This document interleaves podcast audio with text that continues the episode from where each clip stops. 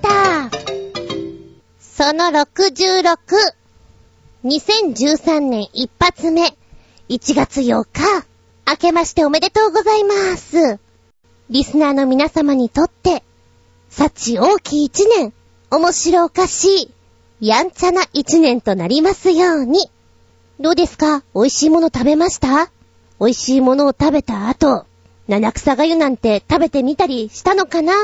私もお正月は、一番こう、美味しいものを、ガッツンガッツン食べる時期ではあります。ただし、ずーっと美味しいもの食べてると、ちょっと疲れてきてしまうので、急にジャンクを食べたくなったりしてね。おもむろにファーストフード店に行ったり、こう、コンビニの肉まんとかを食べてみたりっていうことが大体多くなってしまう。なんでしょうね、私絶対贅沢できないと思うんですよね。ずーっと豪華なもの食べられないの。飽きちゃって。皆さんはどうですか？多分そうやってバランスをとってんじゃないかななんて思います。はい、しばしお付き合いくださいませ。お相手は、さっきは、長谷園のお茶漬けをいただきました。さらさらっとな。厚み純です。どうぞよろしくお願いしまーす。この番組は、ちょあへよ .com のご協力へて放送しております。確かに、おいらは、ジャンクなものが好きだ。まあ、だけど、あの、なんで、長谷園って思った方もいらっしゃるかと思うんですが、前回の放送の一番最後に、あの、メールでね、たまにこんなの食べたら美味しいよとか、ここの美味しいよって教えてくれる方がいるんです。ビーチー坊やくんっていう方なんですけど、が、長谷園がいいと思いますけど、お茶漬けにとろけるチーズを入れるといいよ美味しいよっていうのを前にくれててね。あ、そのメールがあるからこそ、今回のメインテーマが試してみればなんですけど、じゃあそれやってみようかなーと思ってね。さっき、ちょいとこう、冷えたご飯をレンジでチンしまして、で、わざわざ長谷園ととろけるチーズがなかったから買いに行きました。意外に長谷園のお茶漬けの素が高いんだなっていうのを、えー、悟りましたよ。いや、安いお茶漬けの素はあったんだけど、どうせだったらやっぱり有名どころと思って。で、通常だったら、梅とか、鮭とかっていうとこで選びたいんだけど、え、チーズをかけるんだよねって思ったら、あんまりそういうとこに行かない方がいいかなと思って、じゃあ、普通の海苔茶漬けをセレクト。で、とろけるチーズもあの、スライスチーズのとろけるやつと、あのー、ピザトーストとか作るときに、両方作るか。あの、砕けた方の、細かいパラパラっとした方のとろけるチーズがあるじゃない？どっちがいいかなと思った時に、そっちの方がいいかなと思ってしまってね。ええ、そっちを選んでしまったんですよ。で、さっきやってみたんですけど、うーんとね、まずくはないけど、チーズは多めじゃないと、お茶漬けの素に負けてしまう。で、リゾット風になるので、胡椒とか入れたらさらに美味しいかなって思った。だけど、私は普通に長谷園のお茶漬けが好きなんですけど、それで食べた方がうまいんじゃね？って思った。いやいや、足しても美味しいんだよ。足しても美味しいなとは思った。決してまずくはないんだけど、そのまま単品でいただいた方が美味しいんじゃないかなっていうのは正直思った。ただ気分を変えたい時とかにはいいのかなみたいな。そうだね。あえてそこにお茶漬けの素を使わなくてもいいのかなっていうのは本当に思いまして。えー、ビーチくんにも、じゃないかなっていうメールを出してみました。まあでも、そういう実験的なのも面白いかなと思っているのでね。うん。試してみれば、あの、大ヒントをいただいた感じなので、後にその話もしていきたいと思います。お茶漬けはね、意外に、ウーロン茶でやるとうまい。あの、中華料理屋さんで出されてる割と渋いやつね。あと、なんかあった時に本当にさらっとやりたいのは、お茶じゃなくてお湯で、お漬物で食べるのが好きです。私は。はい。皆さんはどうですか？そんな食べ物ネタから、次行ってみよう。そうそう。年賀状、届いてますよ。ありがとうございました。メッセージタイム。では最初のお便りです。コージアットワークさん。明けまして、おめでとうございます。おめでとうございます。去年中は楽しい番組をありがとうございました。今年もより一層楽しい番組に期待しております。と、新年早々、無責任にハードルを上げてみましたが、今年は見年なので、ハードルなんか、にゅるっと登っちゃってください。あー、でも、蛇っぽい動きをしてると、猫たちの獲物にされてしまうかもしれませんね。では、いやいや、こちらこそ、コージアットワークさん。ねえ、メッセージ毎回毎回楽しいのありがとうございます。本年もより楽しい、レベルアップしたメッセージ期待しておりますよってお互いに 切磋琢磨ですか？どんな感じよ？さすがにうちの近くでは、まあ、蛇を見かけることはないんですけれども、うーん、なんかね、よそとかでは 野良にゃんこがこう、蛇とかを捕まえてくるんでしょ？どんな風になっちゃってんのかなってこう、夢見心地ですよね。多分、うちのニャンズは、蛇を見たことがないので、目の当たりにしたらビビると思います。セグウェイといえば、取引先の会社が大量に持っていたので、何度か乗せてもらったことがあります。体を傾けるだけで自在に進むのはいいのですが、どうも体に何の抵抗もなくままで、立った姿勢での移動は乗り物に乗っているという感覚がなく、今一つ物足りませんでした。バランス制御、機械任せというのも、今一つ面白くありません。電動アシスト自転車も好きになれないし、私はやっぱり古い人間なのかも。ヘルメットなしで乗れるトライク、かっこ三輪バイクには興味があるのですが、ずんこさんは次世代型と歌われた乗り物の中で気に入っているものはありますか？いいなぁ、セグウェイ乗ったことあるんだ。乗ってみたいよ。会社で所有って、なんかすごい会社だね。イベント会社とかなのかな？を、今ね、ネットで、セグウェイ乗って、乗りたいっていう風に検索したら、出てきたな。セグウェイの会社でここだったら乗れますよっていうのが、ほうほうほう、うちから近く、近くでもないけど、まあ、森林公園とかで、あるんだ。へぇー。8000円。ああ、なんかね、ゴルフやる人なんかは、浜松のシーサイドゴルフクラブっていうところは、もうまんま、このまんま、フェアウェイのところを、もうゴルフクラブと一緒にこう移動できるみたいな手段で乗ることもできて、2000円で楽しそう。いいなと思ったのが、安くてね、ハイジの村というのが山梨県にあって、私の好きな山梨なんで、行ってみてもいいかななんてちょっと思っちゃってる。3000円。ほうほう、こういうとこ行ったら寝るんだ。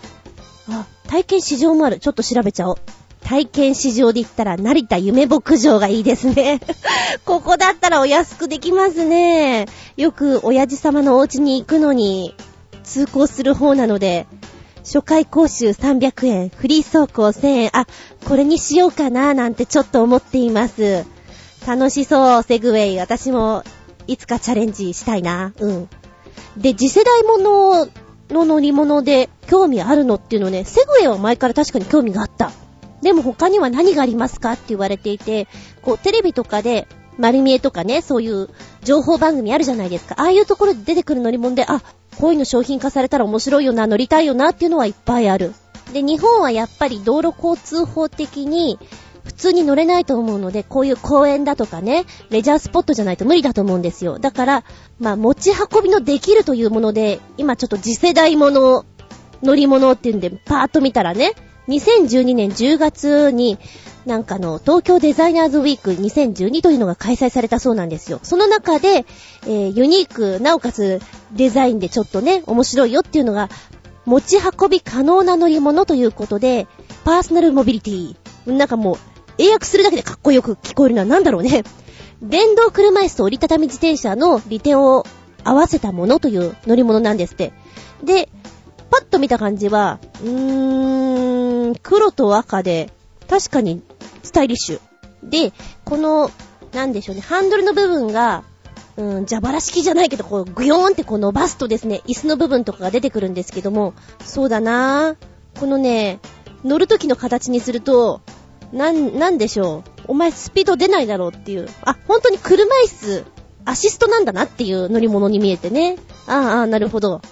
まあいろんなものがあるんだなって感じはしますね。乗りたいかって言われたら情報が私にはそこまでないので、なんか遊具という感覚で言ったらもう本当にバギー的なものでも十分私には楽しいです。次世代ではないと思いますけど、ハンドル曲がらないみたいな、曲がりきれないみたいな、もう体で突っ込んじゃうみたいなのは楽しいなと思いますけどね。はい。やべえ、今ちょっとセグウェイの乗れる場所をいろいろ見つけてきたんで楽しくなってきました。あ、乗りたい人のために一応リンク貼っとくから、ね。見てみて。私のブログの方。コージアットワークさん、メッセージありがとうございます。続いては新潟県のヘナチョコヨッピーさんです。ずんこさん、こんにちネギネギ。正月ボケなのか？全く、びっくりネタを調べる気力が湧いてこないでネギネギよ。でも、一つでも送るでネギネギ。今年もよろしくでネギネギ。こんな見た目がホラーなケーキが作られています。確かに、閲覧注意の注書きをつけたいぐらいのグロさでネギネギ、かっこ笑い。さらに、このページの、こちらも面白いので見てね。を、ポチッと押すと、さらにドン引きするパンの数々が。これも閲覧注意です。お正月からドン引き画像の数々。なんて縁起がいいんでしょうか。かっこ笑い。それではごきげんよう。ゼララララララララ。画像2つ。まずは一発目押してみようか。閲覧注意ということで、どんなんくんかな？あー。そうですか。えー、っとね、怖すぎるわ。血まみれ心臓カップケーキ、腕の解剖ケーキ、赤ちゃん型チョコレート。確かに。一応ね、ポチッと押した時に、モザイクかかってる写真になるんですよ。でもなんとなく想像つくんですね。で、こう、文章を読んでいって、下の方になると、こう、リアルな画像っていうのモザイクなしのやつが出てくるんだけど、うーんと、イギリスのケーキ屋さんが作ったんですって。で、元々はテレビ番組の企画の中で作られていたものなので、衝撃的なものをということで、より一層、リアルに作られております。でね、すごいね、赤ちゃん型チョコレート、ホワイトチョコレートなんだけど、うつろな目をした感じで、えーと、映画とかに出てくる、なんていうの？ホラー系に使われそうな、うつろな感じで、2枚目に出てくるのが血まみれ心臓カップケーキ。これはね、食えません。いや、やばいですね。本当に。食えません。えーそして次が、おててでございます。うーん、腕の解剖ケーキです。そうね、ここがなんとか筋でとか、やるのかな？なかなかあの、これもリアルな感じで、すごく味が美味しくても、美味しくいただけないんじゃないかなっていう一品になってございますね。これはチョコレート味なのかな？ブルーベリー味なのかな？ちょっとわかんないんだけど、うーん。で、白鳥の丸焼きケーキはね、ブラックだね。よくできてます。これはあ美味しいんだろうけど、ほら、丸焼きってさ、普通に考えるとそう甘くないじゃない？だけどこれケーキだから甘いんだよね。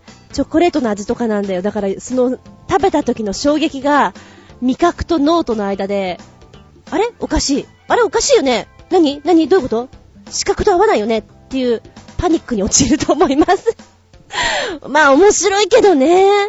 食えるかって言われたらごちそうさまでしたですね。はい。そして、こちらも面白いので見てねを見ようかな。あ、もうだってね、ここの正し書きっていうかあの、変だもん。正気ですか？実在のパン屋で売られている人体パーツ型の死体パン閲覧注意って。ああ、あの、ちょっとグロいのが苦手な人は、ごめんなさいでしょうね。もうこの段階でと思います。あ、またモザイクできたよ。ふふん、どん、あー、お見事ですね。ここまで作られると、私、もはやその、パンでしょ、これ。すごいな。この人たちはハリウッドとか行った方がいいよね。すげー。うひょ、うわう。あ、これはね、すごいんだけど、食べられませんよね、これもね。あ、ごめん。あのね、さっきのよりこっちのがすごいかも。うわー。うわ、うわー。本当にうわーだよ。えっとね、すごい。本当にこれはすごいです。芸術です、アートですっていうレベルで、びっくりたまげた下駄5つ。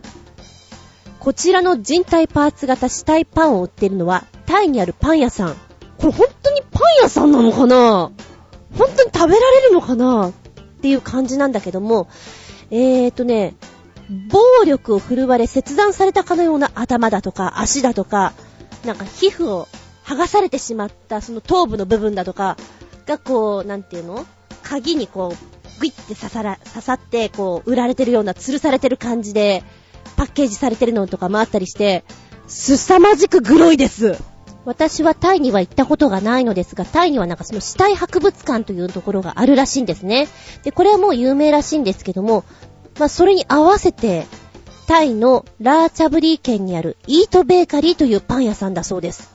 オーナーは芸術家ということなんですけども、これなんて読むのかな？キトワン、キティワットさん？なんか読み方がちゃんと書かれていないんであれなんですけども、現地語では多分言い方違うんだろうな。この芸術家さんが一応作ってるパンになるそうです。おー、すごい。本当にたまげちゃう。たまげちゃうよ。ぜひ、タイに、ね、旅行で行かれる方、お土産にいかがでしょうか？どんな嫌がらせでしょうか？嫌だなぁ。こうさ、お家の食卓に このパンがラップに包まれてあるわけよ。小腹すいたなぁと思ってふっと言ったらこれあったり、もしくは冷蔵庫に入ってたら、もう、びっくりたまげたで、口から心臓出てきちゃうね、きっとね。そのレベルだと思う。なので、もし画像見たい人、閲覧注意ですよ。ピンポン。ずんこさん、こんにちネギネギパート2。ネットの記事に、トウモロコシを10秒で食べる裏技というのがあったので、早速紹介するでネギネギ。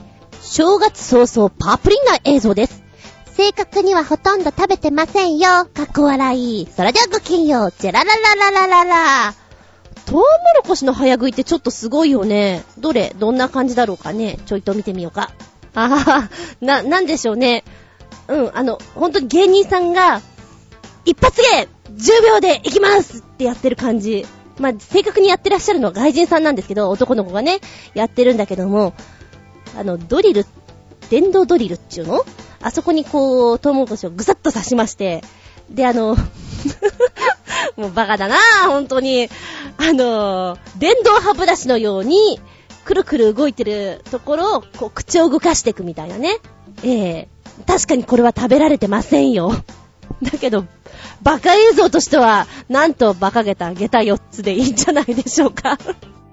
なんかこの、早わ、早く食べるっていうんで、パッと浮かぶのがどうしても、ドリフ世代なので、志村けんのスイカの早食いっていうのをすごく浮かんでしまうんだけどもね、ほとんど食べてなかったじゃない？あれって。こうなんか、詰め込むだけ詰め込みましたっていうの、ああいうの思い出しちゃうね。面白いけど。人間ってあれだよね。あの、お前絶対それ無理だろっていう画像を見てると、楽しくなってくるのは何なんだろうね。ハイキングウォーキング？でしたっけ？あの、芸人さん、九太郎さんがいるところ。なんかあの人のネタとかも絶対、絶対言えないよね、コーラ一気飲みしてっていうのも、必死にやってるところがバカらしくて面白いじゃない。もう子供とかああいうの大喜びだよね。それに近いんだろうなと思う。トウモロコシそんな食えんよ、みたいな。ところだけどこう、必死にやってるところがいいね。必死？まあ、無表情と言った方がいいかな。さらに、ずんこさん、こんにちネギネギ、パート3。どうってことないですが、今度はあの、絵頭2時50分のフィギュアが発売されるとか、欲しいとは全く思いませんが、インパクト大なので、その記事を紹介します。それではごきげんよう、ジェララララララということで、えー、っと、記事を貼っつけてくれました。まずは読もうか。で、こちらのね、今、記事をパッと見ているんですけども、商品名は、フィグマ、絵頭2時50分ということで、お値段は3800円。6月に出るのかい？発売時期は。そうなのかい？うん、そりゃまた結構先なんだね。で、一応、あのー、パーツが、パーツがいくつかついてるってことなのかな表情は笑顔と驚き顔と叫び顔の3種類あって、あと付属物にはスパッツに手を突っ込んで、あの、繰り出すね、芸があるじゃないですか。ドーンってやつ。ああいうパーツがついてるんだって。全部込み込みでってことなのかなうん。あの、これ家にあってどうしようかって感じなんだろうけど、まあまあまあ好きな人はうん、よく作っちゃったなって感じもしますけど、でもまあお値段がこのぐらいだったら いいんじゃないでしょうかね。あんまりね、こう、この人の芸をそんなにいろいろ見てるわけじゃないんだけれども、こう、天然っぽいところが面白いですよね。で、なんかちょっと、なんとかやってって振られた時に、浮かばなくて、必死になんか別のことをやり始めたりする、その動物的な動きが面白いなとは思います。フィギュアとは別の話になっちゃったけどね。はい。ずんこさん、こんにちネギネギ、パート 4! 全くネタもないのですが、お正月にふさわしい世界最速のソファーカーの記事と記録達成時の映像でもご覧ください。何の意味があるのかは置いといて、かっこ笑いですが、さらに今度、ダイニングテーブルカーが時速183キロで世界最速の家具のギネス認定を受けた時のニュース映像です。それではごきげんよう、ジェラララララ2本立てでございますよ。2本とも動画としては1分ちょいとかだったりするので見やすいです。えーと、まずソファーカーの方なんだけど、これは怖いなぁなんて思いながら見てました。これでそんなに速度出ちゃうんでしょって思いながらね、体感速度相当速く感じるんじゃないかな。で、えー、読んでいたらですね、えー、エンジンは鈴木の大型バイクの GXX1400 っていうエンジンが使われてるそうです。それでアンダースピード出ちゃうん、あ、出るのかな？でもね、遊び心満載でね、一応ソファーの前にテーブルがついていて、テーブルの上に別にこれいらないよねっていうようなものも乗ってるんですよ。まあでもこの小道具があることによってさらにちょっとお茶目っ気感は出ますけどね。で、ハンドルちっちゃいね。もうね、こんなちっちゃいので運転するの怖くてしょうがないよ。本当に F1 の人たちってほらハンドルちっちゃいじゃないですか。あんな感じで。スピード出ちゃうのね、みたいなのは。まあ、遊びにしては真剣に遊んでて私は面白いなと思いましたね。そんな速度が出るんです。びっくりです。びっくり玉げた。うーん、下駄4つってところかな。で、もう一つのダイニングテーブルの方は、これまた遊んでるね。な、なんだろう。え、これで走っちゃうの？っていういでたち。そっち183キロ？あれ？そのぐらいだったっけ ?183 キロだよね。これはね、一番最初に、え、ふざけてんのかな？っていうようなところから頭出してるんですよ。で、またそれが面白いよね。デザインもぜひ見ていただきたいなと思いました。ダイニングテーブル。でも、どっちを、こう、運転した方が、より速度、スピード感を感じるかってソファーの方がやっぱり、体にこう、風を感じるし、怖いんじゃないかなとは思いましたね。世界最速ソファーカーと世界最速のダイニングテーブルカーです。見てください。ダイニングテーブルは、笑い転げた下駄4つ。新潟県のひなチョコヨッピーさん、面白動画、画像、いつも教えてくれてありがとうございます。後半戦に続く。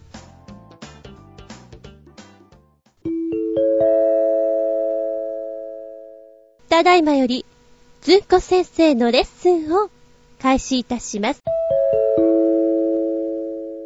ずんこ先生の本作り。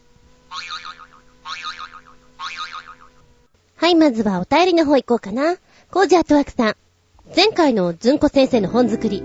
私はコールドスリープで気の遠くなるほど時間をかけ、他の構成系と飛んでいる船内。ただ一人、時間感覚が加速してしまった状態で覚醒した、船員の物語を想像しました。髪の毛一筋も動かせない中、本来かかる時間よりもさらに長い主観時間の中で過ごさなければならなくなった船員の物語を考えると、いろいろ展開できそうです。いかがでしょうか？面白いうん、これはすごく面白いと思う。ただ、小学生には難しいかな、と思った。いつかまた中学生を受け持つことがあったら、中学3年生ぐらいだったらできんじゃないかな。こういう想像っていうのは。おー、コールドスリープね。それはすごく面白いな。うん。広がりますね。ちょっと前に、と言っても半年ぐらい前なんだけども、ちょっとコールドスリープを題材にした小説読んだんですよ。夏への扉というものを。いや、それをちょっとね、思い出しちゃいましたね。なんか設定をそういう風に、近未来、宇宙とかにしちゃうと広がりがまた幅なく、ガーッといくでしょ？面白そうだよね。大人でもこれやってごらんって言ったら難しいんじゃないかな。私も考えちゃうもん。でも面白いね。うん、温めときたいと思います。ありがとうございます。さあ、本日のテーマはこちらにしましょうか。えーっと、まだレッスンで使ったことありません。放課後、エリとクミがお互いそっぽを向いている。険悪なムードが漂っている。稽古が教室に入ってくる。ガラガラガラ。ごめん、待った。山田先生に捕まっちゃってさ。あれ？どうしたの？別に？いや、別にって、本当に何でもないから。帰ろう、ケイコ。ちょ、ちょ、ちょ、ちょ、ちょっとエリ、逃げる気？だから、もうクミと話したってしょうがないから帰るの。ケイコ、行こう。ちょ、ちょっと待ってよ。また喧嘩？二人とも本当によく喧嘩するんだから。今度という今度は、もう頭きた。こっちのセリフよ。ちょっと結構聞いてよ。ひどいんだから、ヘリったら。勝手なこと言わないでよ。ひどいのは首の方だって言ってるでしょやめなよ、二人とも。どうしたのよ。どうせまた大したことじゃないんでしょ二人同時に。エリがもう、二人いっぺんに話したら何言ってるかわからないよ。頼むから一人ずつ話して。じゃあ私から。あ、ずるい？まあまあまあ、後でちゃんとエリの話も聞くから。ね。んじゃあ、クミから。あのね、今日の昼休みにね、廊下でエリとすれ違ったのよ。その時に何度も声かけたのに、エリッタは私のことを無視して走って逃げたのよ。信じられないでしょ？うーん、そ、それはちょっとひどいかも。ちょっと待ってよ。私は本当に気がつかなかっただけなのよ。それに、クミだって。何よ。昨日の帰り、これから二人で買い物に行こうって話してたのに、彼氏からメールが入った途端、やっぱいけないとか言って、彼氏優先で私のこと置いてったじゃない。ひどくない？うーん、まあまあね。あんた、どっちの味方なのよ？え、そんな、ど、どっちって言われても、ねえ。もちろん私でしょ？は？何言ってんの？私に決まってるじゃない。そ、そっちこそ何言ってんのよ？まあまあまあまあ、二人の言い分分かったからさ。でも、二人ともどっちもどっちって感じだよ。そんなことないもんはぁ、あ。じゃんじゃん。女の子3人バージョン、それから男の子3人バージョンと、内容は全く同じなんですけども、うん、よくありがちな？なさそうな？そんな内容になっております。えーと、こちらなんですけれどもね、なんでまだやったことないかってことなんですけれど、二人以上の内容の作品っていうのは結構ね、とっちらかっちゃうんですよね。ああ、まだ難しいんだなと思って。で、もし三人目で入るんだったら、私が中に入って相手をしてあげるその三人だったらできるけど、子供たちだけの三人っていうのがまだ成立しないなと思ってやらせたことがね、ないんですよね。いや、一回あるよ。一回五六人の設定やらせて、とっちらかっちゃって、あはは、そうなのか、うん、わかった。わかったよ。私が悪かったっていう気分になったので、ただね、それはね、1、2年生だったんですよね。もしかしたら3、4年生だったらできるんじゃないかなと思って、今持ってる3、4年生チームにこれやらせてみようかな、どうしようかなとも思っています。今の子はね、進んでるからね。もう彼氏彼女の話すると、いるからね、普通にね。フィアンセいるからとか言われると、ええー、って思っちゃう。まあまあ、あの、小さい頃からそういう子でね、付き合ってるんだったら、まあ、うん、そうかって思っちゃうんだけど、いるんですよ。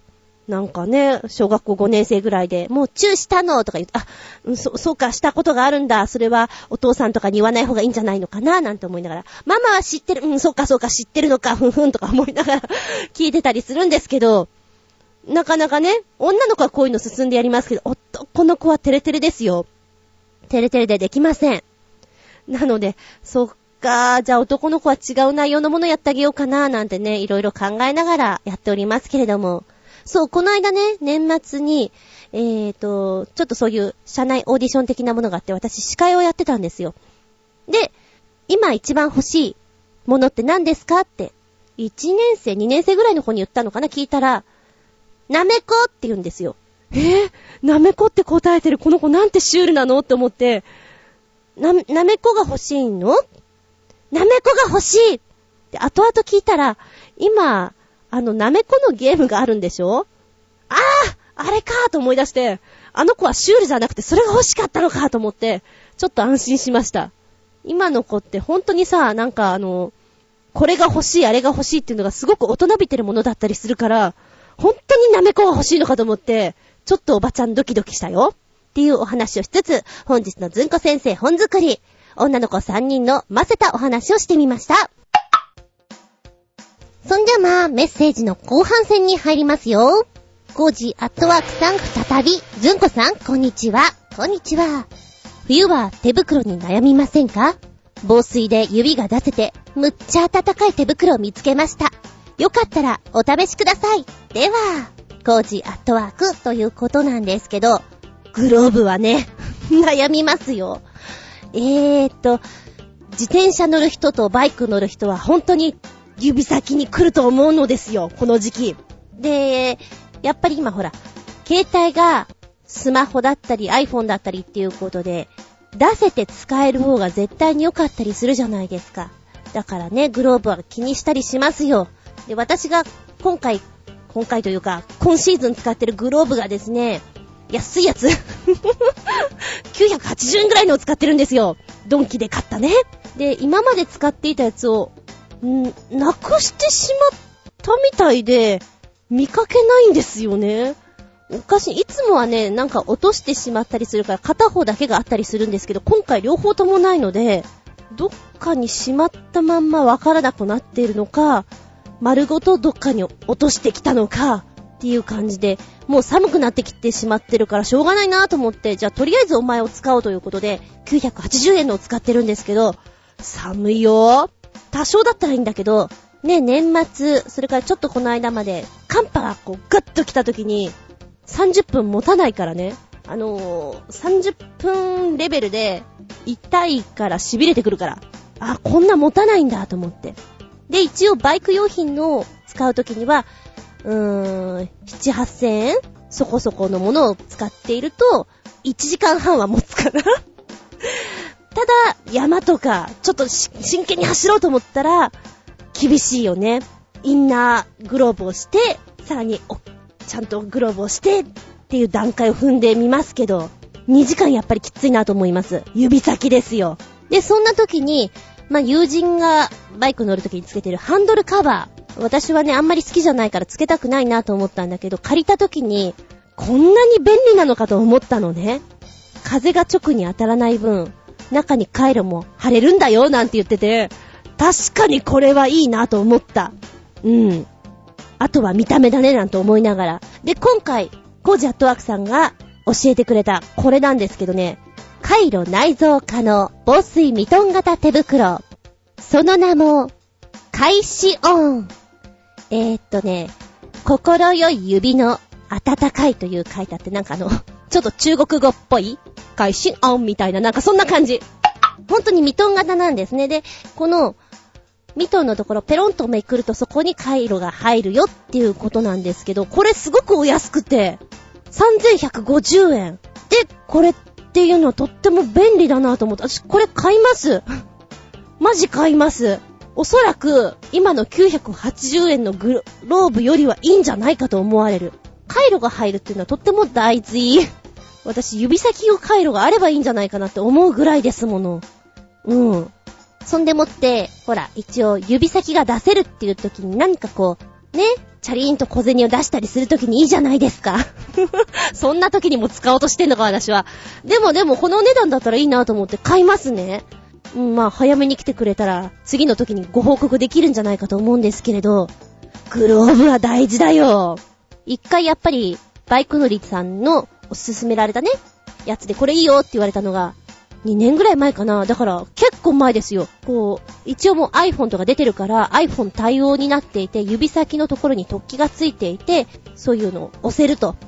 いうのがすごく欲しくてね。欲しくて欲しくて、えー、そういうライダーズショップとか行ったんですよ。こういうの見つけたんですけど、ないですかね？って言ったら、まずはレディースものがない。サイズもない。残念です。だって諦めるしかないんですけれど、もうそろそろ出てもいいんじゃないかな。あの突起のついたやつ。しかもね、前も言ったかな。指先のとこにワイパーがついてるの。だから雨が降った時にワイパーでこう、メットのね、ところをシュッとこうできて、水はかけるわ、スマホはいじれるわっていう優れものなんですよ。面白いと思うんだけど、レディースものも作ればいいと思うんだけど、多分世にいるこう、女性のライダーさんで雨の日に乗ろうという人が少ないのかもしれない。だからそういうの売ってくれないのかもしれない。なんて思っています。ああ、でも欲しい。面白い情報ありがとうございます。これは買い。チャリーン毎度いや、買うの私なんだけどね。そんじゃまあ、新潟県のひなチョコヨッピーさんのメッセージに戻るよ。ずんこさん、こんにちねぎねぎ、パート 5! さて、今年はヘビ年なので、こんな巨大なヘビの写真でもご覧ください。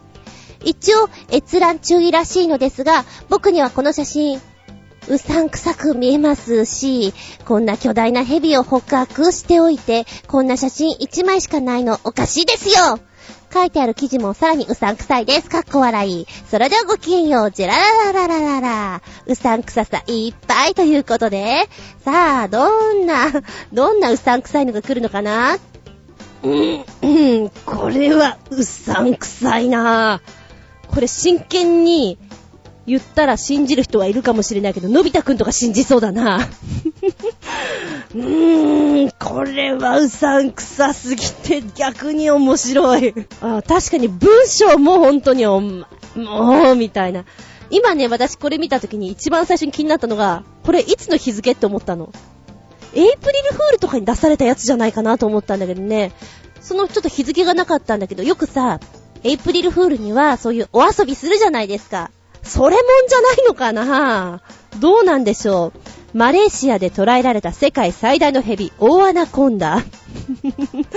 その体長は55フィート、カッコ16.5メートルということなんですけど、まあまあ、そういう蛇がいたとしてもいいよ。この見つけた、なんていうの、いきさつとかがね、うさんくさ。えーっと、高速道路を建設のため、ジャングルを切り開いていた建設会社の工員が、偶然にもこの蛇を踏んでしまった。アウチ踏んだところから見つけちゃうと。んでもって、えー、何かを引いたなと思って操作するブルトーザが飛び降りたら、そこにいたのが巨大な蛇で、おーびっくりみたいなところらしいよ。その時のヘビちゃんが55フィート、体重は300キロに及ぶ大穴コーンだということで年齢がなんとなんと推定140歳。どっからわかるんだそれ。でもってこの巨大なヘビを見つけたそのブルトーザーを運転していた男なんですけども、その日のうちにショックのあまり病院で他界してしまっているっていうことで、はぁはぁ、そりゃ、たまげた、たまげた、たまげたよね。うーんと、なんと馬鹿げた、げた、3.5? いや、もしかしたらいるのかもしれないけど、こういう巨大な蛇っていうのは、いてもおかしくないと思うんだけど、この文章があまりにもおかしいので、ちょっとなんと馬鹿げたに分類してみました。なんかね、大昔のところから言ったら全然巨大な子っていうのは、巨大な子っていうの 言い方が変かもしれないけど、巨大生物っていうのはいても全然変じゃないからね。それは私、あの、夢としていて、いていいんじゃないかなって本当に思います、それは。まあ、もしよかったら、このうさんくささたっぷりの記事を読んでみてくれたまえよ。エイプリルフールネタじゃないのかなこれ。へい、ヘビ年、ミ年に乾杯って記事でした。ちゃんちゃん。ずんこさん、こんにちネギネギパート6。日本では2013年はヘビ年ですが、アフリカのある国でも日本の干支に相当する暦があるそうで、なんでも2013年はキリン年だそうです。ということで、2013年のキリン年を記念して、キリン同士が喧嘩している映像です。おとなしそうな動物のようですが、やるときはやるんですね。あキリン年ってのは大嘘です。僕が適当に考えました。かっこ笑い。それではごきげんよう。ジェラララララララ キリン年は嘘でした。えっと、これ教えてくれた場所がちょっと見られなかったんですけれども、ちょっと似たようなものをね、今、見つけましたんで、それ貼っつけときますが、キリンの喧嘩は、よその他番組とかで見たことあるんですが、痛々しいよね。あの、首をブーンって振った相手のこう胴体にガッツンガッツンぶつけてくるところを見ると、痛い、痛いからもう君たちの首心配だし、脳震盪とか思っちゃうよね。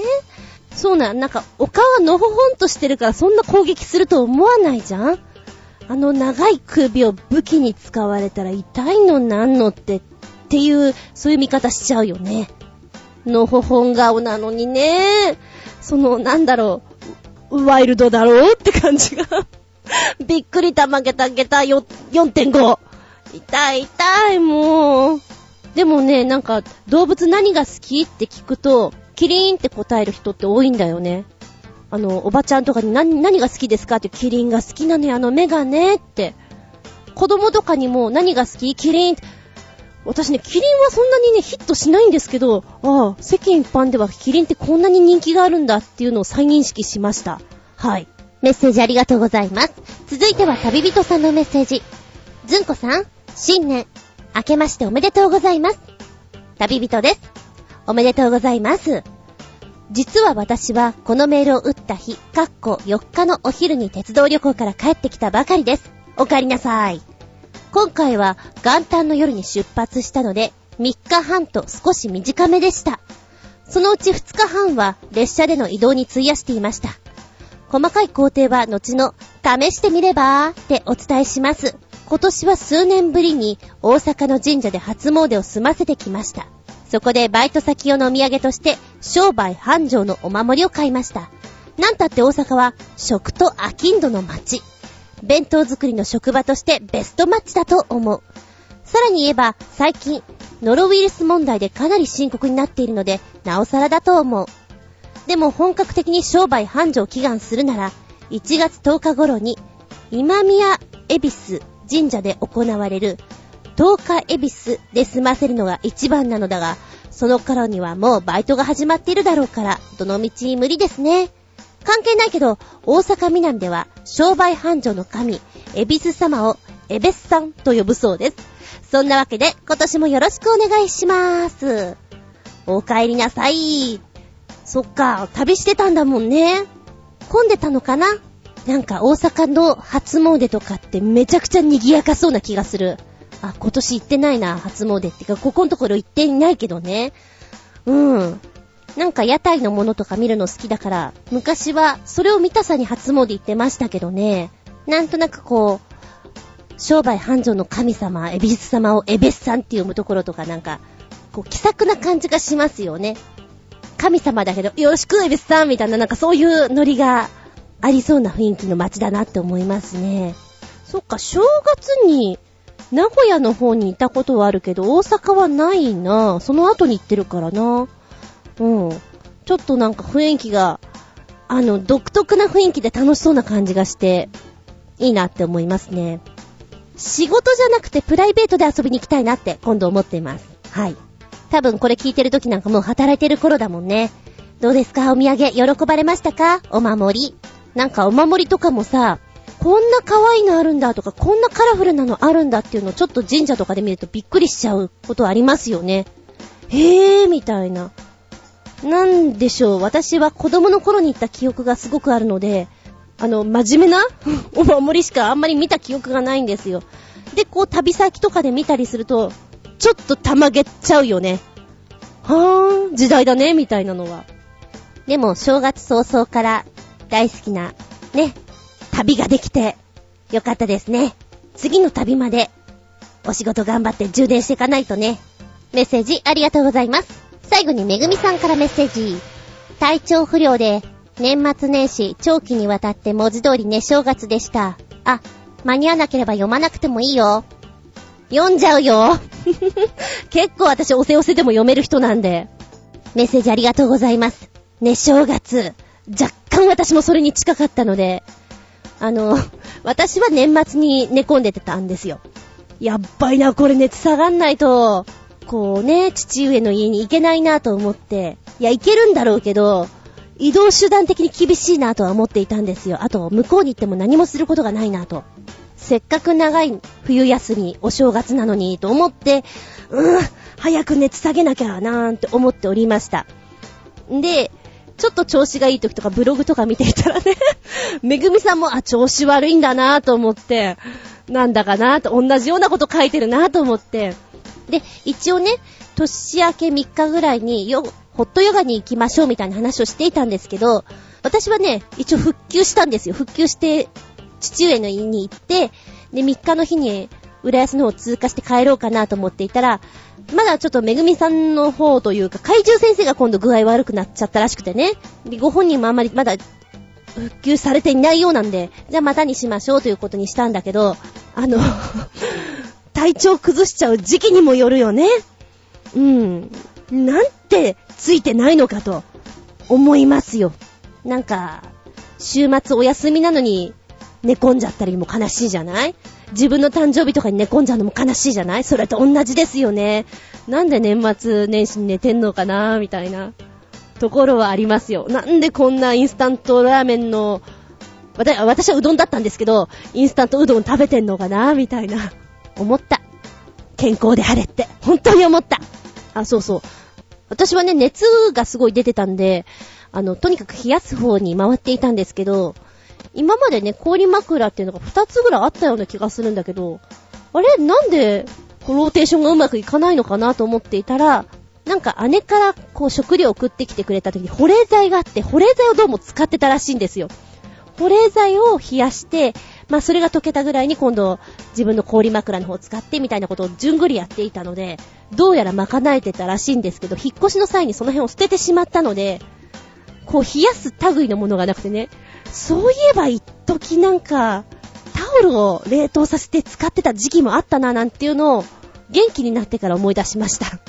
買いに行こうかなとも思ったの。氷枕的なものを、アイスのを買いに行こうかと思ったんだけど、元気になってから、私熱を出すのが2、3年に1回なんですよ。次使うの3年後かと思うと悔しくてね。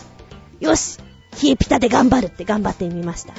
夜になると熱が上がるのが悔しくてね、子供かなんて思いながら。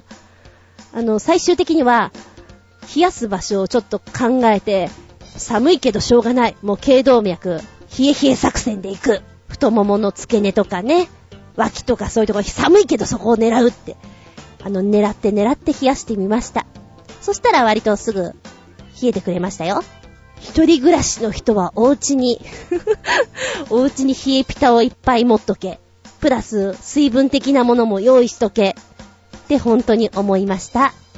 はい。めぐみさんはそろそろ復旧されたのかな？調子悪いのにメッセージありがとうございます。どんなつぶやきでもメッセージいただけたら嬉しいので、本年もびっくりたまげた日和げたメッセージの方どうぞよろしくお願いいたしますね。メッセージは、チョアヘオホームページ、お便りホームから送っていただきますが、はたまたパーソナリティブログにコメントを残していただく。じゃなければ、私のブログ、ずんこの独り言の方から、メールフォームありますので、メールフォルムってなんだよ。メールフォームありますので、そちらにポチッと押していただく。はたまたコメント残しをしていただく。うーん、それから直接メールアドレスもございます。こちらご利用くださいませ。全部小文字です。geta アンダーバー zun アットマーク yahoo.co.jp geta アンダーバー zun アットマーク yahoo.co.jp こちらまでメッセージぜひぜひよろしくお願いしますね。本日もメッセージありがとうございました。メルシー。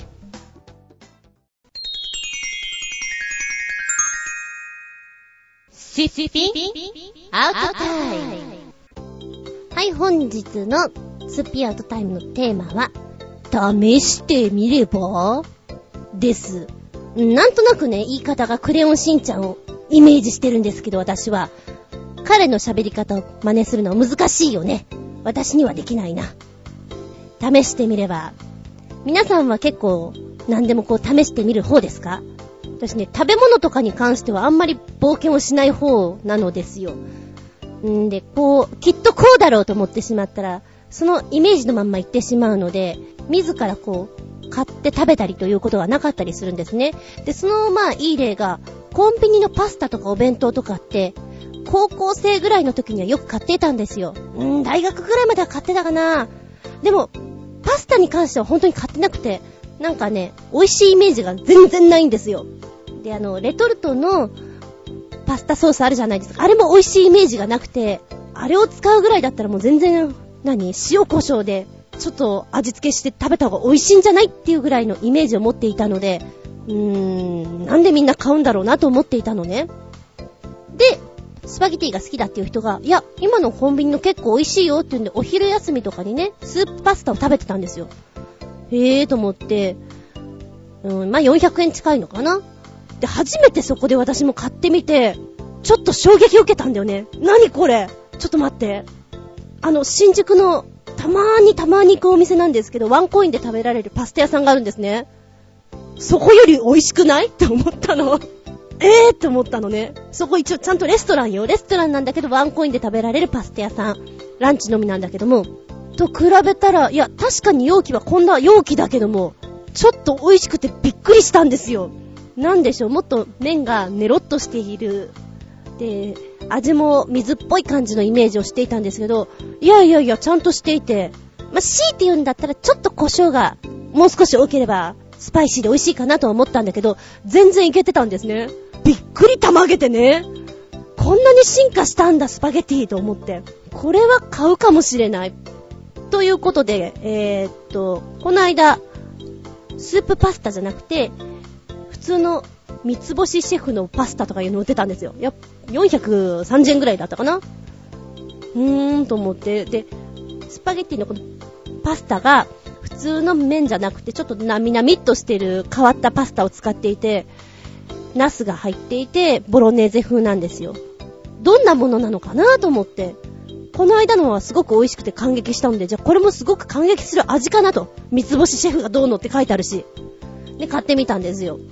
あ、でもこれも確かにちゃんとしたお皿に出されて、バゲットかなんかと一緒に出されてしまったら、1250円ぐらいって言われても納得いくかもしれないなっていう味で、ちょっとね、衝撃だったんですよね。でもしかしたらお弁当も今食べたらすごく美味しくなってんじゃないかなと思って。買うことがなくなっていたから。なんかお弁当とか買うんだったらおにぎり買った方がいいよね、と思っていた方なのでね、衝撃でした。で、それを辿るとね、おでんもあるじゃないですか。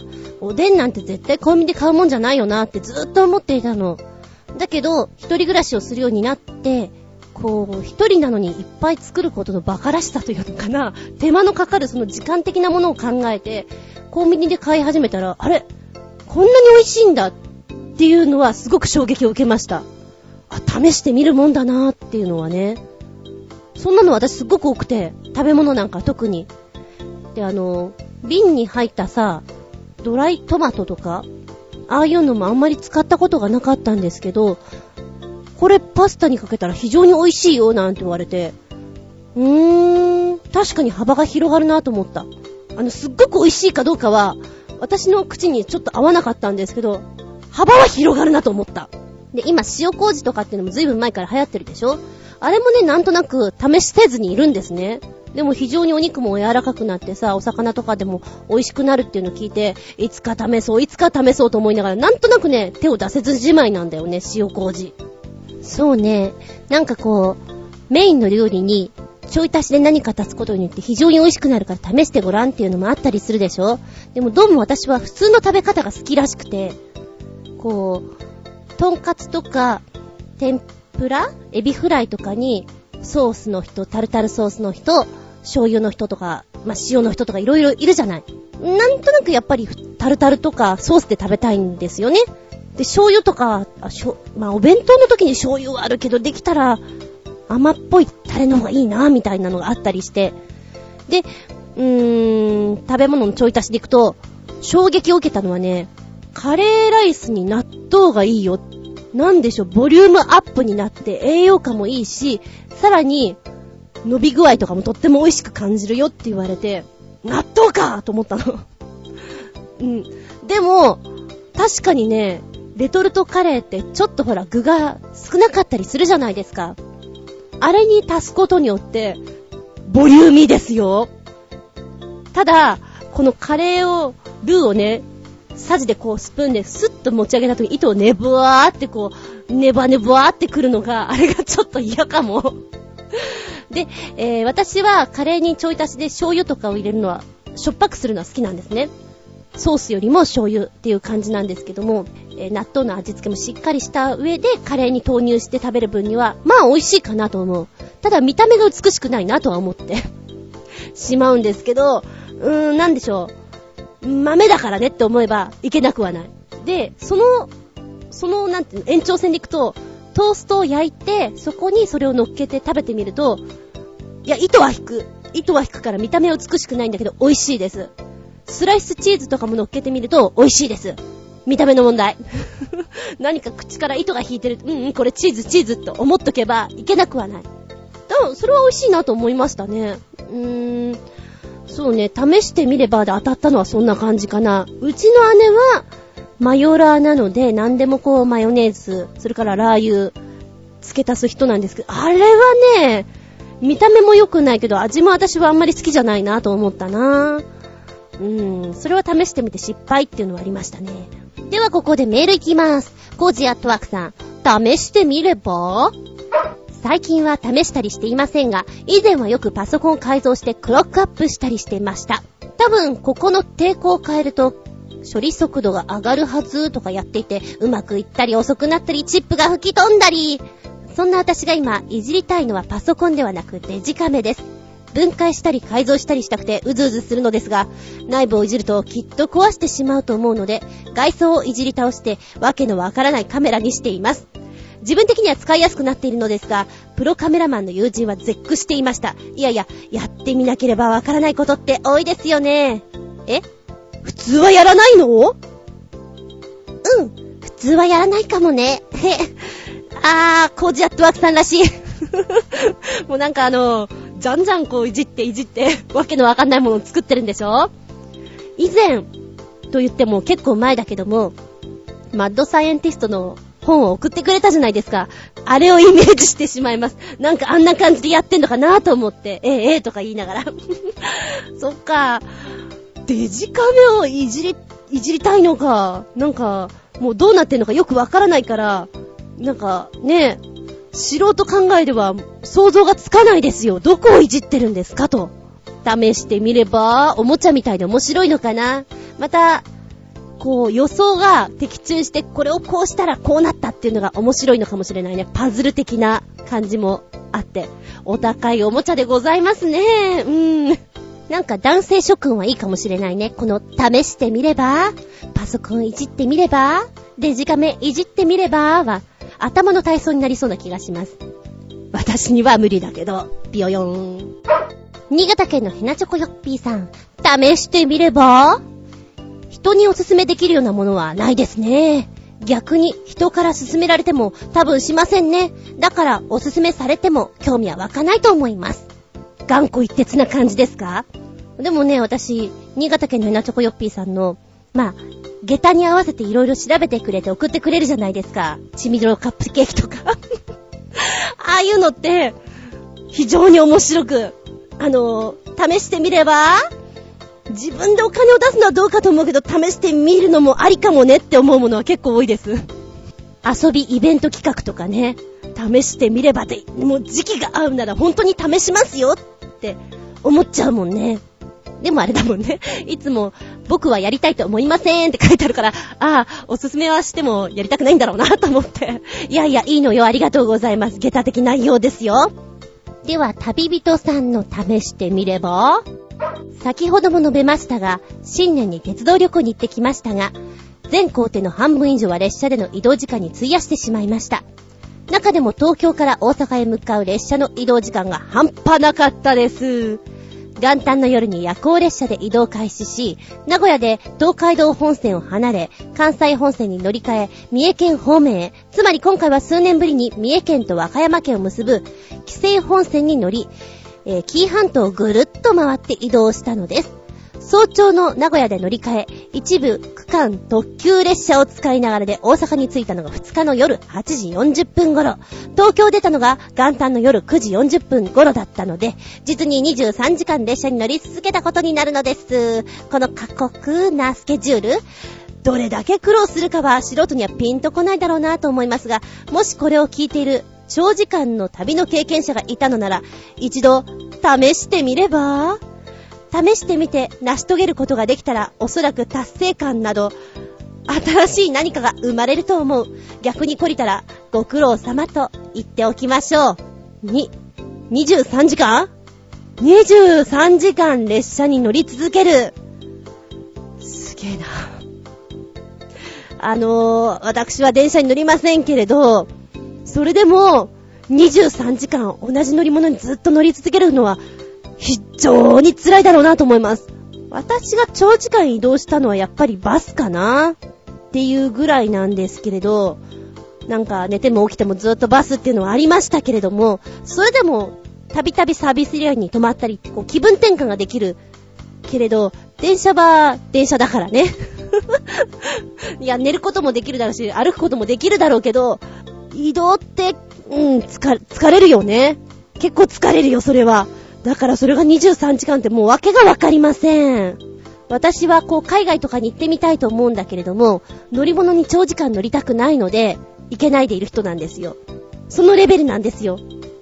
だから、23時間も乗っちゃってるのって本当に、何どうなってるのって思っちゃう。紀伊半島か。あっちの方は遠いよね。あのー、私は、携帯とかでクーポンサイトを見るのが好きなんですけれど、旅とかね、安いなーとか思うと買っちゃおうかなと思うんですよ。で、場所とかはあんまり見ないで、年末に出ていたのが、あの、それこそ三重が出ていたんですよ。三重かーと思って、あ、バイクで行けるかなふんふん、あ、期間も長いみたいだし、これだったら、このお値段で楽しそうだなーなんて思って、かなり買う気だったんですね。で、その話を、人にしたら、三重遠いけどって言われて、遠いかなで、なんかね、ちょっとちょちょっと調べてくれて、いやなんかこの辺からフェリーとか乗ったりするみたいだよって言われて、何を言ってるのかなと思ったのよ。フェリー？三重ってだって私の頭の中では、こう、静岡ってこう、クイッと下がったあそこだよねって思いながら、こうね、携帯で地図見たら、遠いね。ちょっとびっくりした。あー、こ、うん、うん。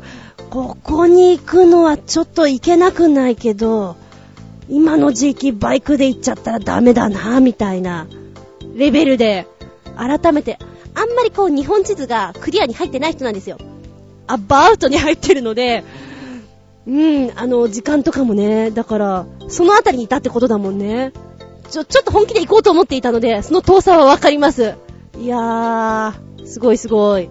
でもね、それが、その乗ってる時間とかも全てが楽しいんだもんね、旅人さんはね。美味しい駅弁食べましたか？今回駅弁の話ないのかな？はい、ありがとうございます。試してみれば、列車の長時間旅行。なんか誰かがこういうのをコーディネートしてみましたっていうのがあればいけそうな気がする。なんか自分でコーディネートする分にはちょっと荷が重すぎるかな、と思います。はい。はい、めぐみさんの試してみれば、クーポン券のマッサージを片っ端から試しています。交通費と所要時間を考えたらそんなに得かは謎ですが、得した気分になります。でも、マッサージより自分で体動かした方が健康的でいいよ。マッサージ、試してみれば？まさにこれは、メンテナンスですもんね。わかりますよ。私も全く同じことをやってますから。ただちょっとやりすぎていて、最近はちょっと目が超えてしまったんで、うん、この値段でこれはねえよな、っっていうラインですね。面白いよ。あの、ホットストーンとかやってみたいんですよね。ホットストーン。楽しそう。あの、熱、熱い石を乗っけるのかな？あとは、本格的な足マッサーやってみたいね。で、やっぱり、この得した気分っていうのが、うん、大事だと思う。通常だってこれ5800円するんでしょ？それが1980円なんだよやらなきゃ損じゃんみたいな。ものすごいテンション上がりますもん。それが良ければ良いほどね。やった中でね、あ、これ良かったな、リピーしたいなと思うのは、えーと、砂塩風呂。あれは良かったです。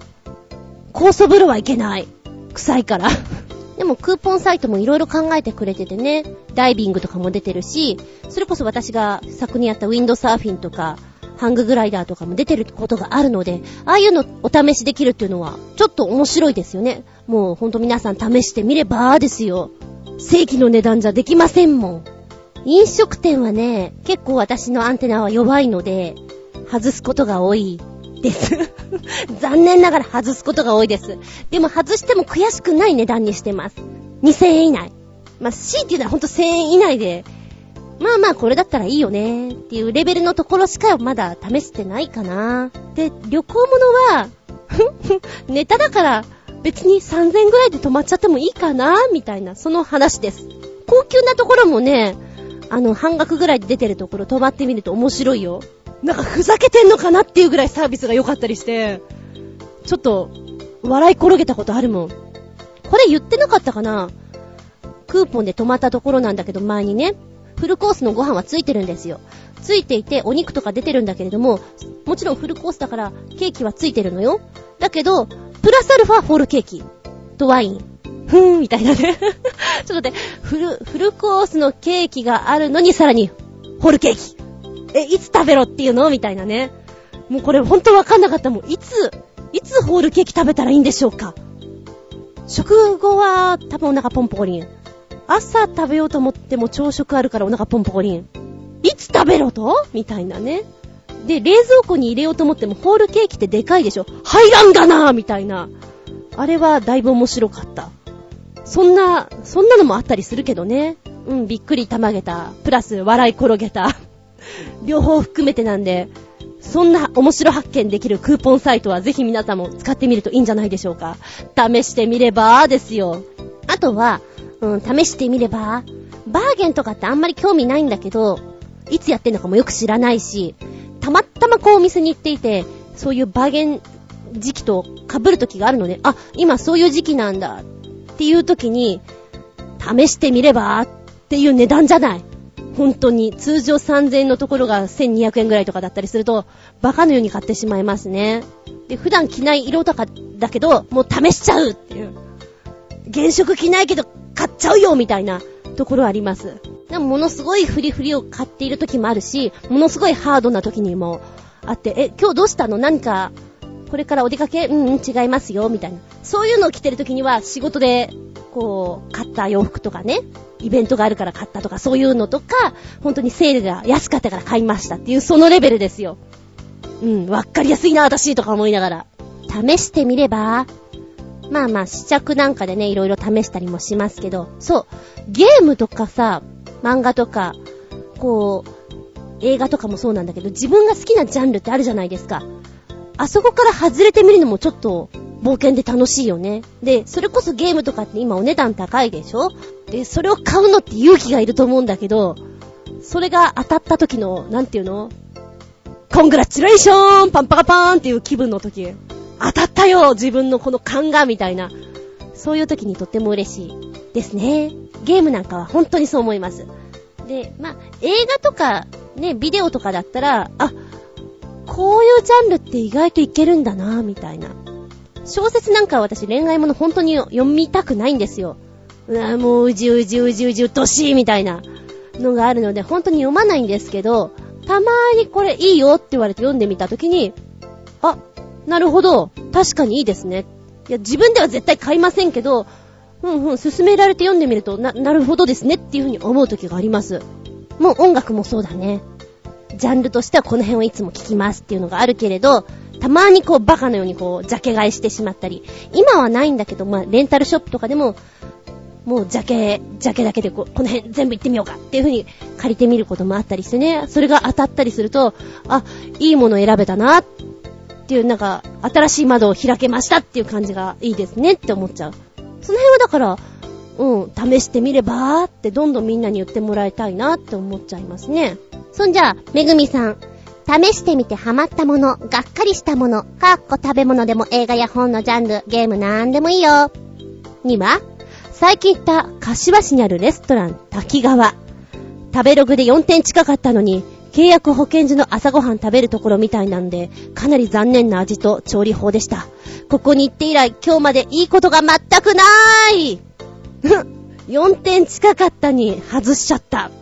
もうだって、そのぐらい悔しかったんだもんね。わかるわかる。こう、みんなに言いたいでしょ。ここは行っちゃダメだからがっかりするからね服が逃げるよみたいなことを言いたいんだよね。そんなに外したか。あんまり外しすぎると本当に面白くなってしまう時もありますしね。おいらもともとあの食べログをあんまり信じていないところがあるので、うーん、星4つか、それなのにっていうのはあるね。あ、それ言ったら、それ言ったら、あの、旅行関係のね、ニャランさんとかあるじゃない？あの辺とかの星も、実はそんなに当てにな、ならないんじゃないかなって思っている。うん、だからね、その辺でがっかりすると、本当に、がっかりしょげた、下駄5ついただきましたってレベルで、立ち直れないこともありますね。ありがとうございます。そして、旅人さん、試してみてハマったもの、がっかりしたもの。あー、前にもこんな質問があったような、てんてんてん。面白そうな新番組アニメを試してみたら、期待外れでがっかりしたこと数知れず。うん、そうね。気にしないで同じような内容のような気がするけど、若干変えてるから 若干のニュアンスで構わないのよ。その辺はね。えー、新番組。それはアニメに限らずですけどね。こう、期待を寄せれば寄せるほど、ええー、それなの出来はっていう時の落ち込みよったらないですよ。ドラマなんかも多いですね。だから作り手側なんかは、よっしゃこれいけるよねって思ってるのに、視聴率が、あら、え、あ、ん、ん？そ、そ、あ、えー、そうなんだっていう時の、向こうのほら、真実を受け取った時の気分もあるんじゃないかなって思うと、頑張ってくださいとしか言いようがないですね。うん。ありがとうございます。そして、新潟県のひなちょこよっぴーさんの、試してみてハマったもの、がっかりしたもの。コーラ類って新製品が発売されると試し飲みしてみるんだけど、ダイエットとかカロリーゼロだとか無糖だとか特報だとか、全部僕の口に合いません。変わり種ペプシーの類もふざけすぎ。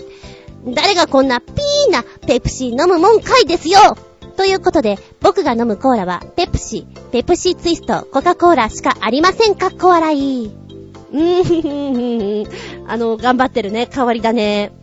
私もこの間見たの、白いペプシさん？夏みかん味って書いてあった。で、これ別にペプシじゃなくてもいいよねっていうツッコミを入れたい。まあ、だけど変わり種でこう、なんでしょうね。ネタっていうか、話題性っていうか、ちょっとやってみたかったのかなっていう冒険心？まあまあまあまあ、あんまり行き過ぎないように頑張ってくれたまえっていうところでしょうか。味は悪くないから別にペプシじゃなくても本当にいいのにねって思うんだけど、多分、ペプシとかコーラとかなんていうの、あの名前にすがりたいのかななんて思いながらね、いい表に解釈してみたりしてます。はい。まあね、厳しいご意見なんかいっぱいあるんじゃないでしょうかね。そうそう。そんなもん飲むもんかい飲んでやるもんかいっていう意見聞きますもんね。わかるわ、それ。ペプシ、ペプシツイスト、コカ・コーラだったらペプシツイスト好きかも。私はね。メッセージありがとうございます。ゴージャットワークさん、試してみてハマったもの、がっかりしたもの。ハマったのは、歴史資料の発掘です。私の趣味の一つに明治初期のアメリカ、私費留学生の生活を調べるというものがあるのですが、あっちこっちに思わぬ資料が転がっていて興味がつきません。留学生たちが渡米先で出した日本語新聞もたくさんあり、真面目に努力する者がいる一方で、ホームステイ先の女性たちに日本語では男性に呼びかけるときは、お殿様という風に教え込み、殿様呼ばわりして喜んでいるおバカな留学生もいたりします。最近になって発見される資料も多いので、近代の歴史は面白くてしょうがありません。ふお殿様 そんなの教えちゃ面白いじゃないか。私はそういういたずらが好きだな あー、でも信じちゃう人いるよね。そうか、お殿様って言うんだ、みたいな。やべえ、やりたい、このいたずらどっかでやりたいわ。なんかね、こういうヒントからなんかちょっとほら、ずんこ先生の本作りなんか活かされそうな気がする。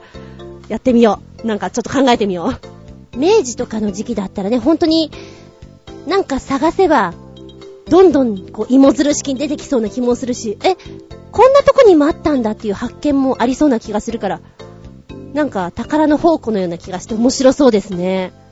いいなぁ。お殿様。どんな話にしようかな。ふふん。楽しい。ちょっと日本語新聞見てみたいですね。当時の。あなたも歴史資料の発掘試してみればハマったら抜けられなさそうだわ、これは。メッセージありがとうございます。試してみれば。なんかね、いろいろこう、話を広げると、広げる分だけ、ああ、こんなものを試してみるのもよかったよな、っていうのがいっぱい出てくるんだよね。そうだな、とっかかりにくいところで行くと、まあ、感激、劇団四季さんとかいろいろありますけども、宝塚の感激って結構しにくいと思うのよ、特に男性は。でも、なんでしょうね。ちょっと独特なんで試してみればって言いたくなっちゃう。この間、久しぶりに見に行ったら、なんでしょうね、最近宝塚さんはいろんな題材をされてるようで、えーと、ジンっていうドラマが TBS でやっていたのを見た方いるかな？現代のお医者様がタイムトリップしてしまって、えーと、幕末に行ってしまって、そこで医療をね、やっていくっていうお話なんですけど、あれを宝塚バージョンでやってるんですよ。ちょうど今ぐらいやってんのかな？そういうのもやるんだと思って、なんでもありだなぁ、みたいな。なので、ちょっとそういうのを見てると、ああ見たことない人、ぜひ宝塚試してみれば歌っちゃうよ踊っちゃうよ仁先生。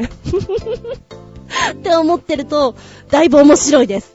はい。試してみればアプリなんかはね、結構人からおすすめされたものにいいのが多かったりするので使っちゃいますけれども、今、うん、番組見ていて面白かったなと思ったのが、ダーシリアスという駅員さん口調でいろいろ喋ってくれるのがね、馬鹿らしくて面白いです。なんか疲れた時に、さらっときっと、あはーんとこういう、ちょっと微妙な笑いが生まれるので、ぜひ、もしよかったら遊んでみてください。はい。そんな感じで本日もメッセージありがとうございます。テーマは、試してみれば？でお届けいたしましたよ。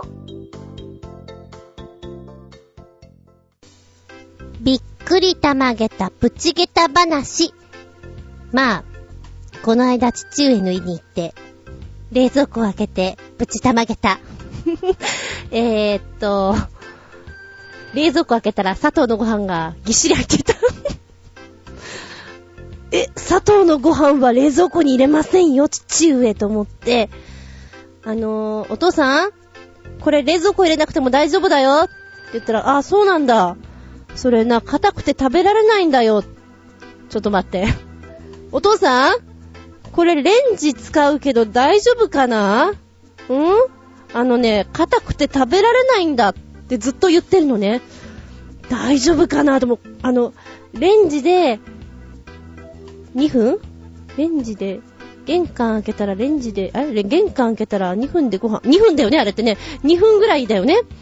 あのー、ちゃんとやってるかどうかがわからなくて、なんかレンジの使い方がどうも、あまりお得意じゃないらしくて、何度説明してもうまくできてないんですよね。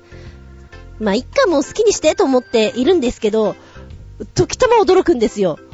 うん。もう一個はね、えー、お雑煮を作りました。で、お雑煮を作ったんだけども、えー、うちではね、みんなのうちはどうか知らないんですけど、まあまあ、あの、お正月三が日とかあるじゃないですか。ぐらいまで引っ張って雑煮って食べてるんですね。私が雑煮を好きだっていうこともあるし、汁物っていう感じではいつもそいつを食べてる感じなんですよ。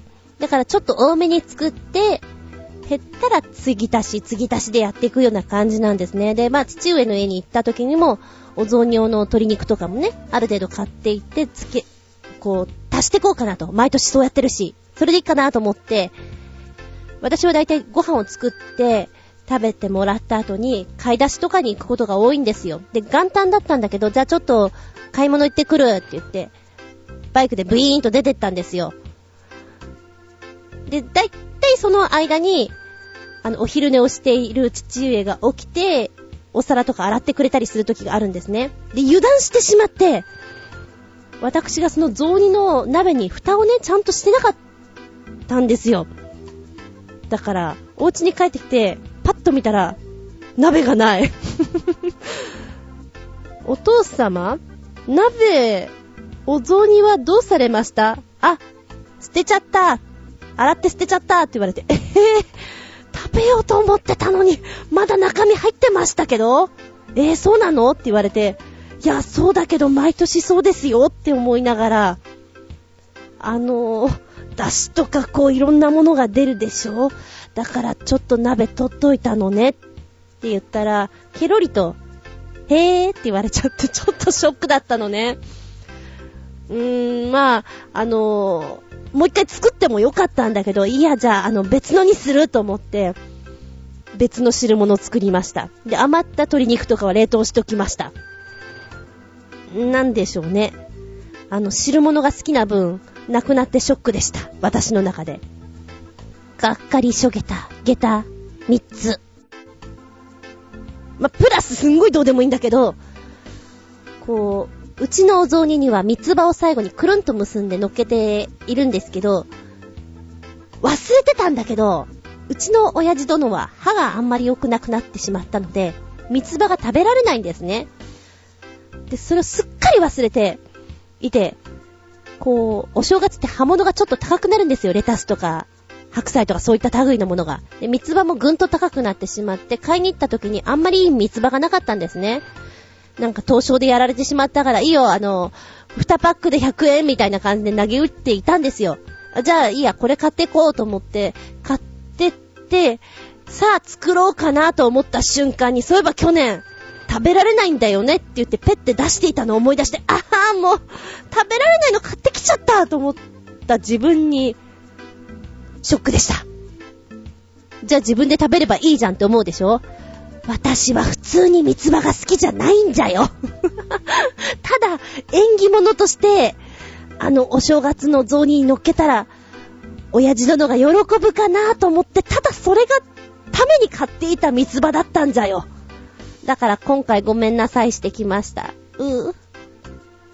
次は忘れないようにするからね。うん。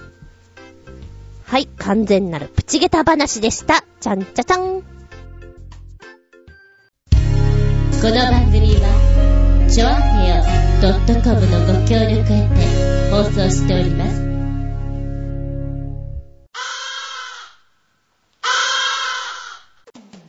はい、もう終わりになってきました。本日も長々とお付き合いありがとうございます。次回は、1月22日、 one, two, two、下駄67でお聞きいただきたく思います。テーマは、真新しいカレンダーや手帳でございます。新しいカレンダー、新しい手帳になってる人いますよね。1月からの人は。4月からの人はまだだけど、まあ、その人は、その時のことを想像してください。新しいカレンダーや手帳。まず何をしたいですか？何を記録したいですか？学生の頃はね、まずは友達の誕生日を記入するところをやっていました。で、私の友達で女の子なんですよ。たけし軍団が好きで、えーと、たけし軍団っていうか、北野たけしのあのグループが好きなのかな？なので手帳を買ったばっかりの猫の手帳を持っていてね。で、貸してって言われたから貸したんですよ。で、帰ってきたら、たけし軍団の誕生日とか、殿の誕生日っていうのが全部書き込まれて帰ってきて、ちょっと切なくなりました。高校の頃だったかな？確か高2。えへー、なんでたけし軍団？別に好きじゃないので私は。なんかそこに書いてるとまるで私がファンみたいじゃないですか。切なかったなそんなことがあったり。まあ学生の頃で言ったら、あれですよね。学生手帳。こう、年が変わって新しい手帳に変わった時に、まず何を書き込みたいか。あの手帳にびっしりあの日記のように書く人もいますよね。一時そういうのもやってましたけれど。また女の子はね、キラキラしたシールだとか、ペンだとかを使い分けて綺麗に書いてるでしょあんな人もいれば、私のように雑然に書いてる いかん。めぐみさんの手帳は面白い めぐみさんの手帳は面白いよ。ちょっと、おうって思うから。どのめぐみさんかあのめぐみさんです。まあ、書き込むことがなくてもね、一番最初に何したいかっていうのをちょっと見ていただけたら。買う前でもいいですよ。うん。カレンダー買うとき、今年は買ってないけれども、買うときは、ものすごい私の中で厳選なるオーディションが まあ、お分かりの通り猫のカレンダーを選ぶんですけど、厳選なるオーディションが、これはダメだな。うん。これ、これなら、1番5番は OK。だけどなぁ、みたいな。ものすごい厳しいとこでやって合格したものを買います。次回は、1月22日、日付が変わるその頃に、下駄67。ぜひお聞きください。テーマは、真新しいカレンダーや手帳を、です。よろしくどうぞ。お相手は私。今年は、きなこ餅をいっぱい食べてます。あつみじゅん。見舞い、聞く舞い、話す舞い。ずんこの話も、もうおしまい。